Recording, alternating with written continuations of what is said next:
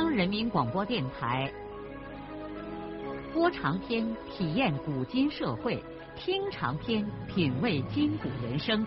让我们的故事传到千家万户，让每一位听众走进我们长篇联播的新天地。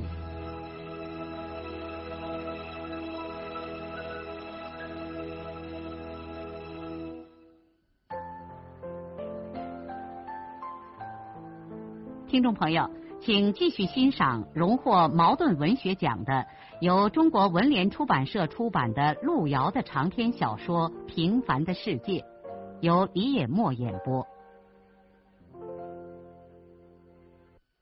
当天晚上，乔伯年参加完省上的一个工业会议，回到家吃了几片药，正准备上二楼去休息的时候，客厅旁的电话间响起了电话铃声。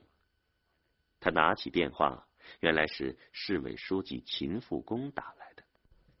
秦书记在电话上告诉乔伯年，他已经严肃的处理了今天那几辆导弹公共汽车的有关人员，而且开除了他们坐的那辆车上的售票员。为了杀一儆百，他准备将这件事情在晚报上公开报道。乔伯年握着话筒。半天说不出话来，他问秦福公：“哎，这就是你们解决问题的办法？我请你立即撤销对那些人的处分，也不准见报。”他放下话筒，两只手撑在桌子上，望着窗外满天的星斗。陷入到了焦灼的思虑之中。从一九七八年到现在，田福军借调来省委组织部已经一年零三个月了。他来到这里，主要的工作是在一个省委专门成立的小组里清查本省和四人帮有牵连的人和事。他负责的那部分工作，实际上去年秋天就已经基本结束了。从那个时候以来，他一直像个闲人似的待在省委第二招待所。黄原那边一直没有给他安排工作。地委管组织工作的副书记胡正文来省里开会的时候，曾经来看过他两次。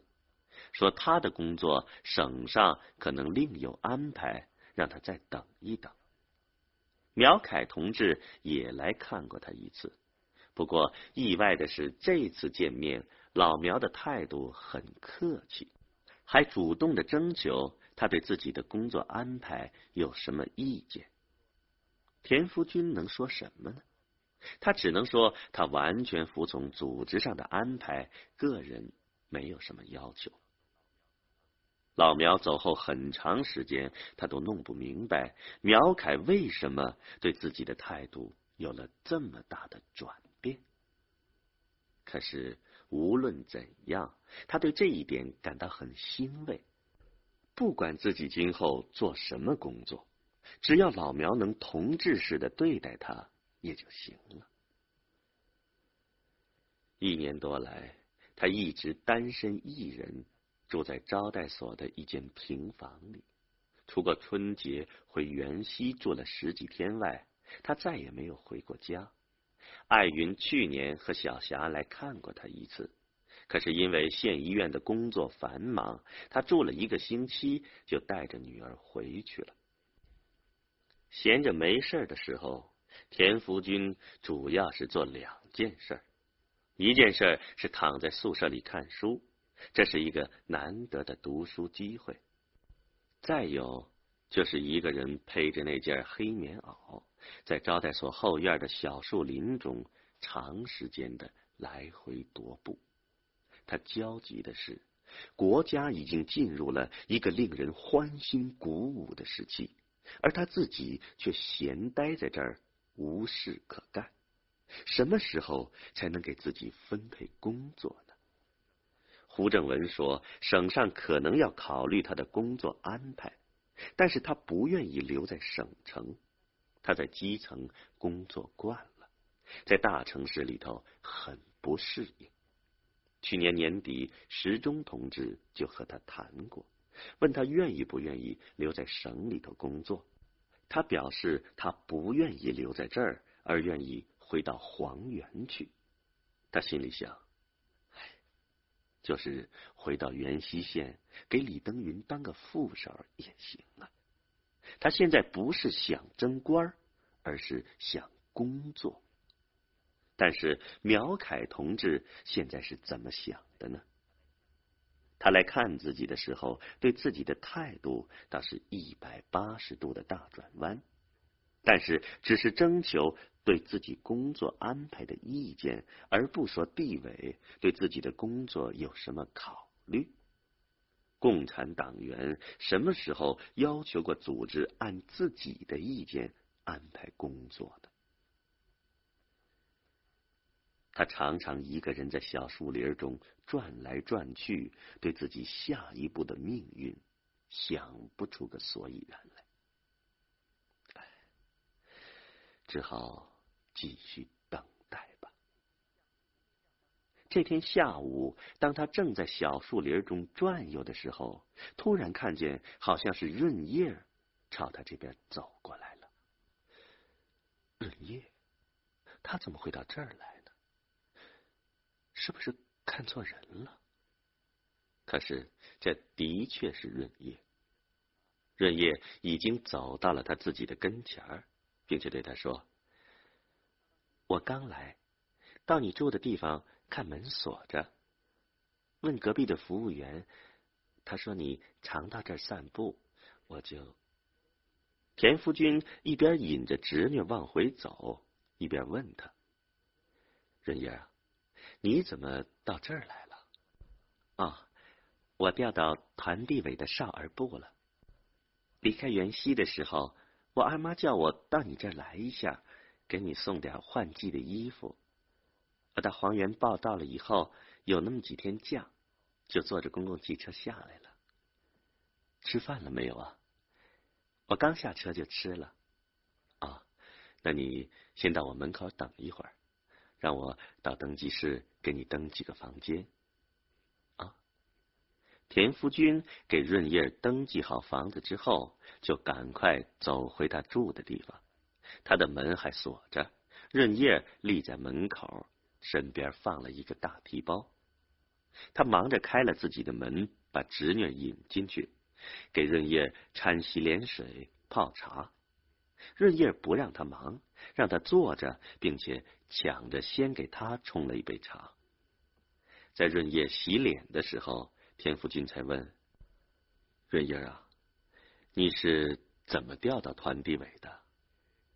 啊，是丽丽和丽丽的男朋友帮我调的。哦，丽丽就是杜正贤的娃娃吧？好像是你的同学呀。杜正贤不是在地区文化局当副局长吗？他怎么能把你调到团地委呢？主要是丽丽的男朋友帮的忙。哦。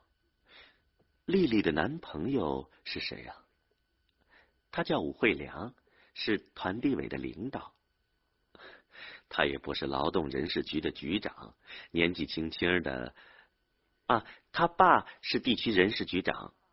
哦，田福军这才想起来，地区人事局的副局长武德全，那个武惠良大概是德全的儿子了。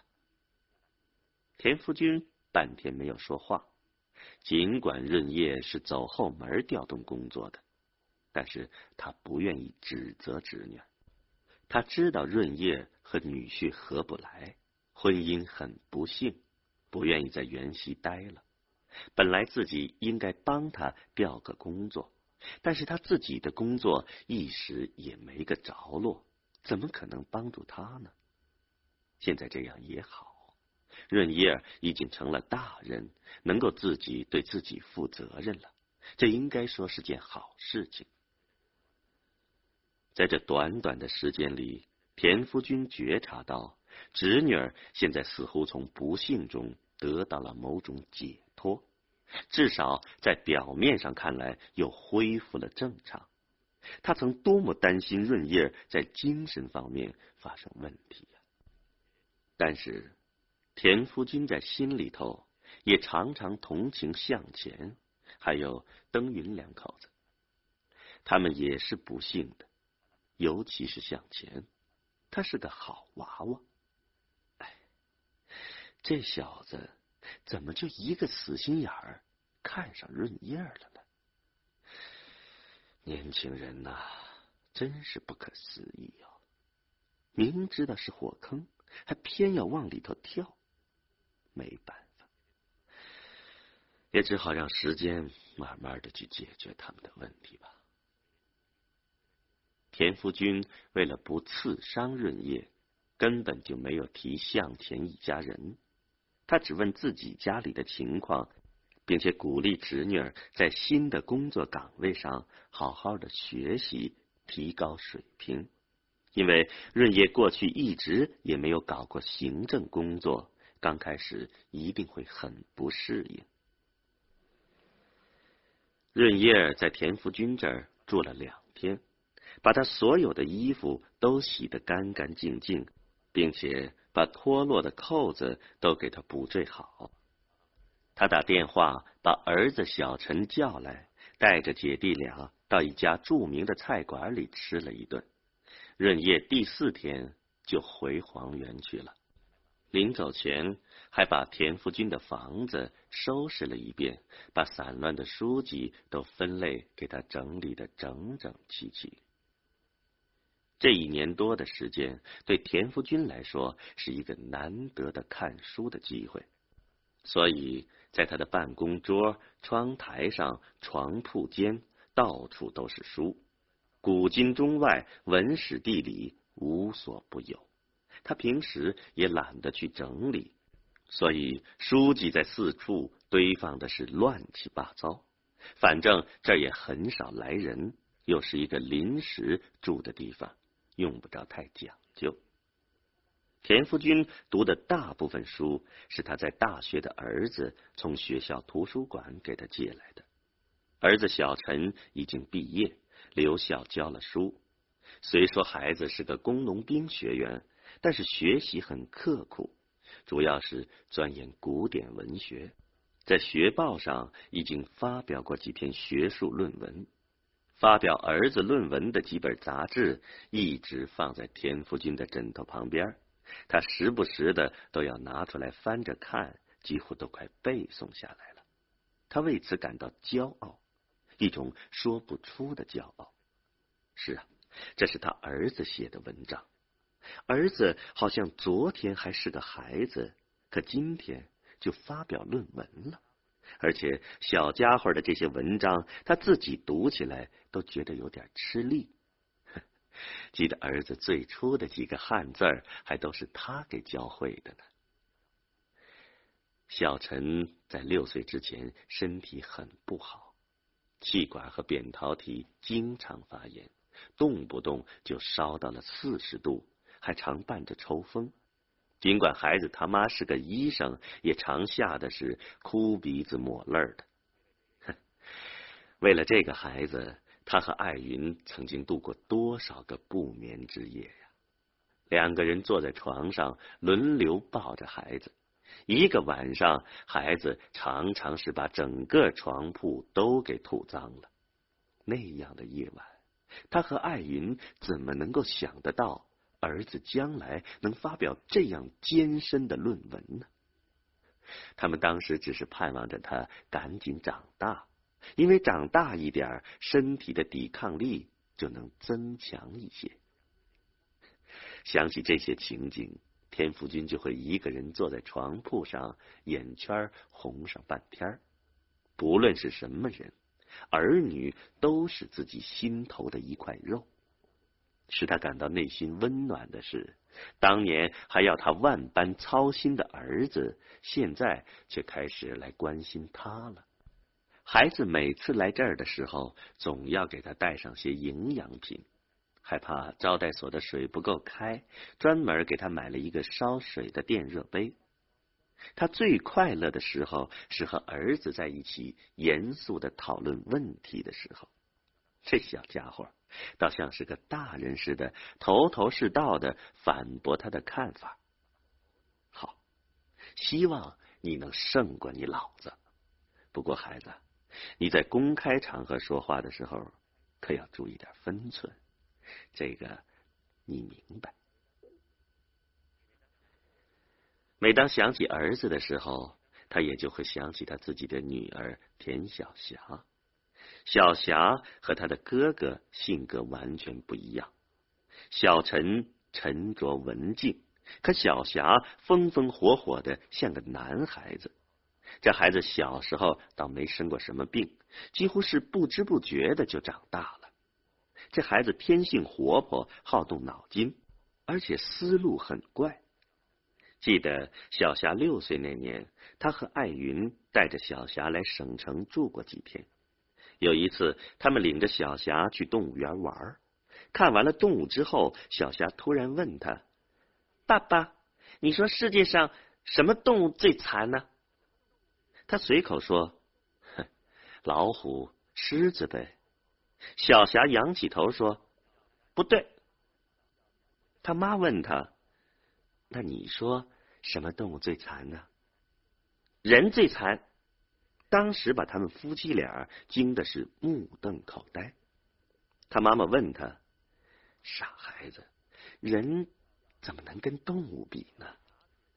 小霞却振振有词的说：“爸爸不是说人是最高级的动物吗？”是的，他是给孩子说过这句话。他问女儿：“那你为什么说人最残呢？”小霞回答说：“你看人把动物都关在笼子里不让出来，连大老虎都关住了，人不是最残吗？”说的他和艾云一时都无言以对。多少年来，他一直记得和女儿的这次谈话。他有的时候也仔细的观察这个孩子，不知道这孩子脑袋瓜里究竟有些什么新奇的想法。他也琢磨不来，这个孩子长大了将会成为一个什么样的人。现在女儿已经长大了，算算已经快满二十一岁了。高中毕业，考了一回大学，差几分没考上。现在仍然在复习功课，准备再考。他知道，文化革命十年把孩子耽搁了。如果在正常的年月，小霞的天资是完全可以考上大学的。不过现在也还有些希望，因为他知道这孩子有一股子顽劲儿。是的，有的时候小霞的这股子劲儿上来，连他田福军和艾云。也不放在眼里。他这几年越来越对孩子的个性有点担心。小霞的性格太不安分了，情感方面也太激烈了。记得还在小霞上初中的时候，就已经开始把他的书柜翻得个乱七八糟，抓住什么就看什么。而且不知道从什么时候，竟然看起了他的参考消息，在饭桌上和他争论国际问题。有些意见常常叫他大吃一惊。有一次，小霞竟然说她非常同情以色列。当田福军严厉的斥责他的时候，他却顶嘴说：“你别想改变我的看法。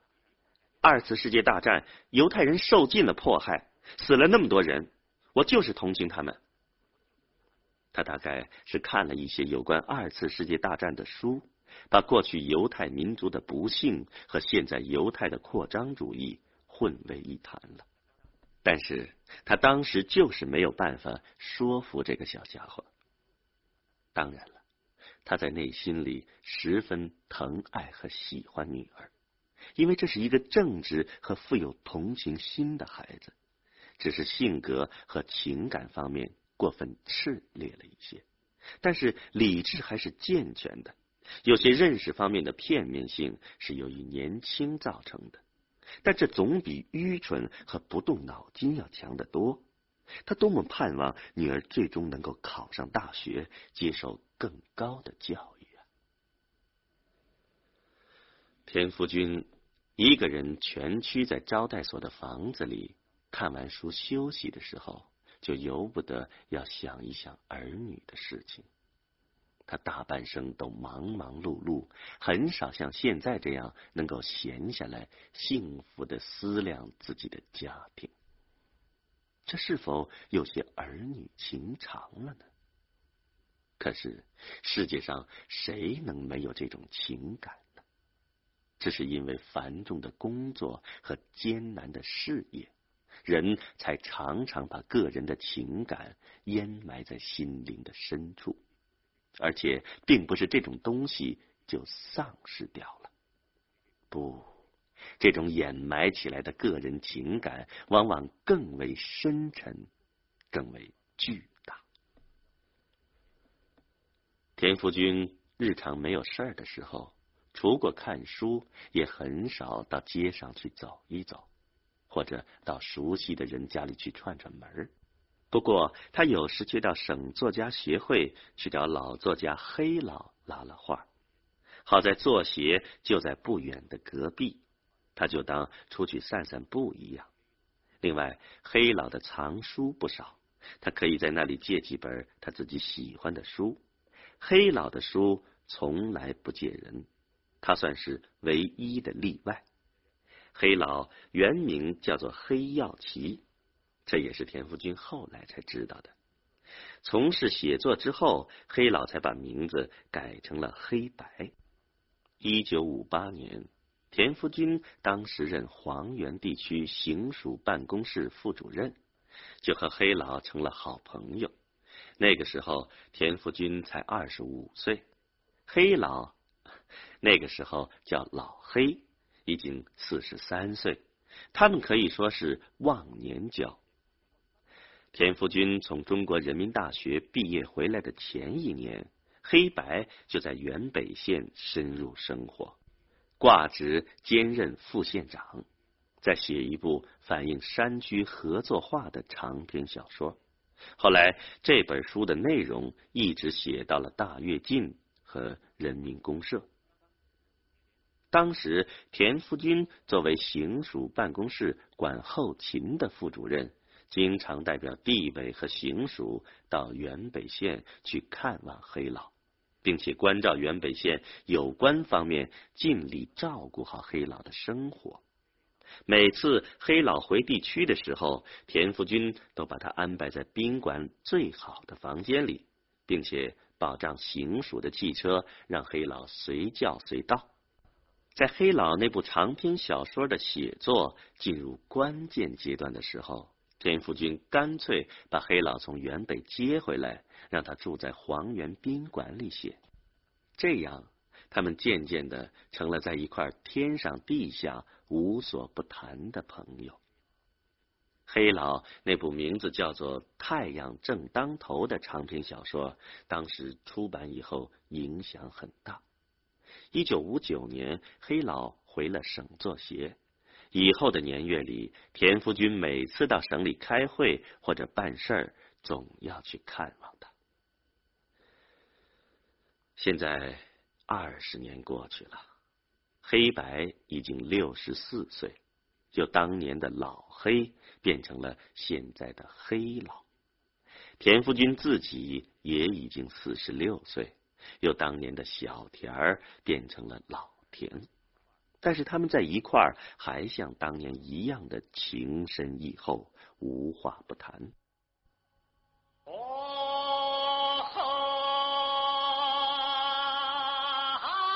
水呀，火土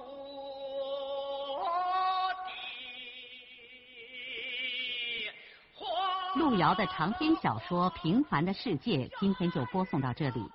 您听了以后有什么感想、体会和建议？欢迎来信告诉我们。来信请寄中央人民广播电台听众工作部，邮政编码幺零零八六六。节目编辑叶咏梅。